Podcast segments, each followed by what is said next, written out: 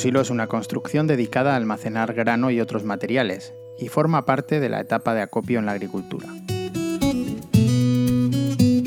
Los más habituales tienen forma cilíndrica, asemejándose a una torre. Pueden estar construidos en madera, hormigón armado o metal. Turismo en Torrejón el Rubio. Señalización turística inteligente en formato audio. El Silo.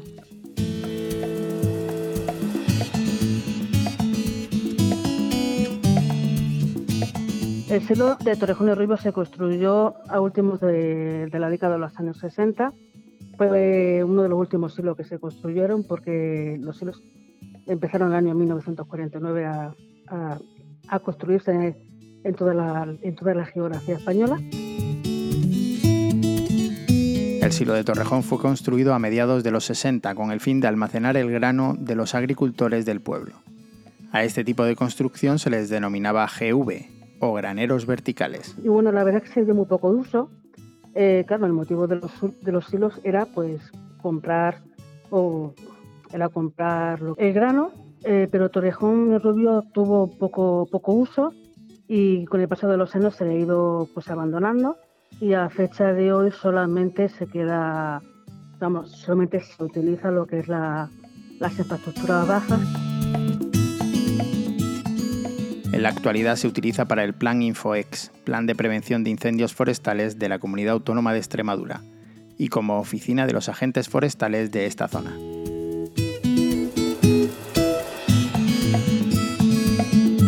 El silo no fue la única construcción con repercusión histórica en el término municipal de Torrejón el Rubio. Entre todas ellas destaca sobremanera el castillo de Monfragüe. Es sin duda el monumento más conocido y más visitado en el parque de Monfragüe, aunque su historia, de gran importancia durante el medievo, quede prácticamente oculta por la majestuosa perspectiva que puede disfrutarse desde lo alto de la torre del homenaje. Monfragüe viene de Montefragoso o también de Monterrocoso. Eh, estas tierras fueron principalmente ocupadas lo que serán por los árabes en el año 713 y luego fue reconquistado por los cristianos eh, principalmente gracias a Geraldo Sin Pavor, que fue un portugués que se ha convertido en leyenda es una figura importante de las leyendas de aquí de Monfragüe. Lo que queda actualmente de lo que sería del castillo de Monfragüe, pues sería parte de la muralla, luego también la torre del homenaje y luego pues tenemos lo que sería la torre circular. Luego también nos queda lo que sería la ermita de Monfragüe, por eso ya se construyó ya eh, lo que sería años posteriores y donde se encuentra lo que sería la iglesia de Monfragüe. El lugar de, de Monfragüe, debido a que a nivel geográfico eh, tiene 30 kilómetros de lo que sería un pliegue, eh, pues claro, debido a la serranía, pues era un lugar estratégico para, eh, para la construcción de lo que sería un, castillo, para, para poder así divisar lo que sería la parte de la Solana y la parte de la Umbría de lo que sería lo que es actualmente Monfragüe.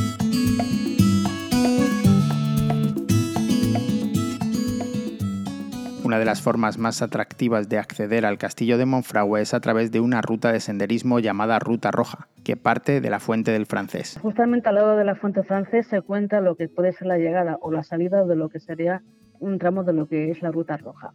Es una zona que está bastante bien ubicada debido a, esa, umbría, pues tenemos mm, lo que serían los diferentes merenderos y luego también continúa lo que sería la Ruta Roja, que donde también se, se dirige a la Casa de los Camineros y luego también, si se continuara, pues nos llegaría a lo que sería al, al puente de Cárdenas.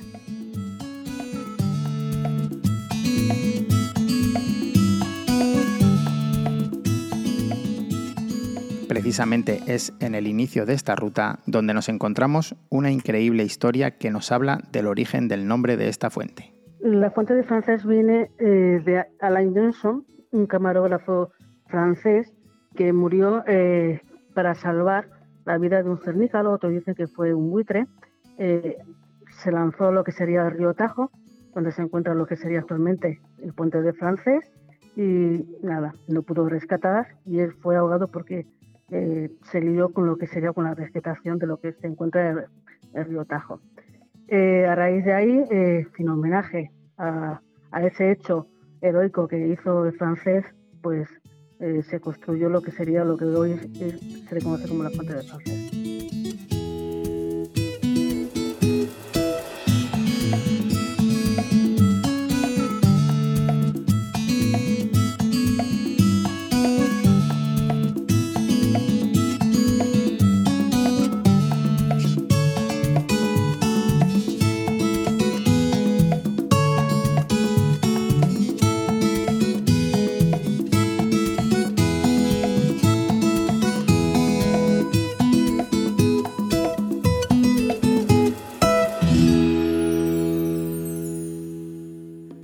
Producción de Radio Viajera financiada en el marco del Proyecto para el Desarrollo de los Pueblos Inteligentes de la Junta de Extremadura y la Unión Europea, con el apoyo del Ayuntamiento de Torrejón el Rubio.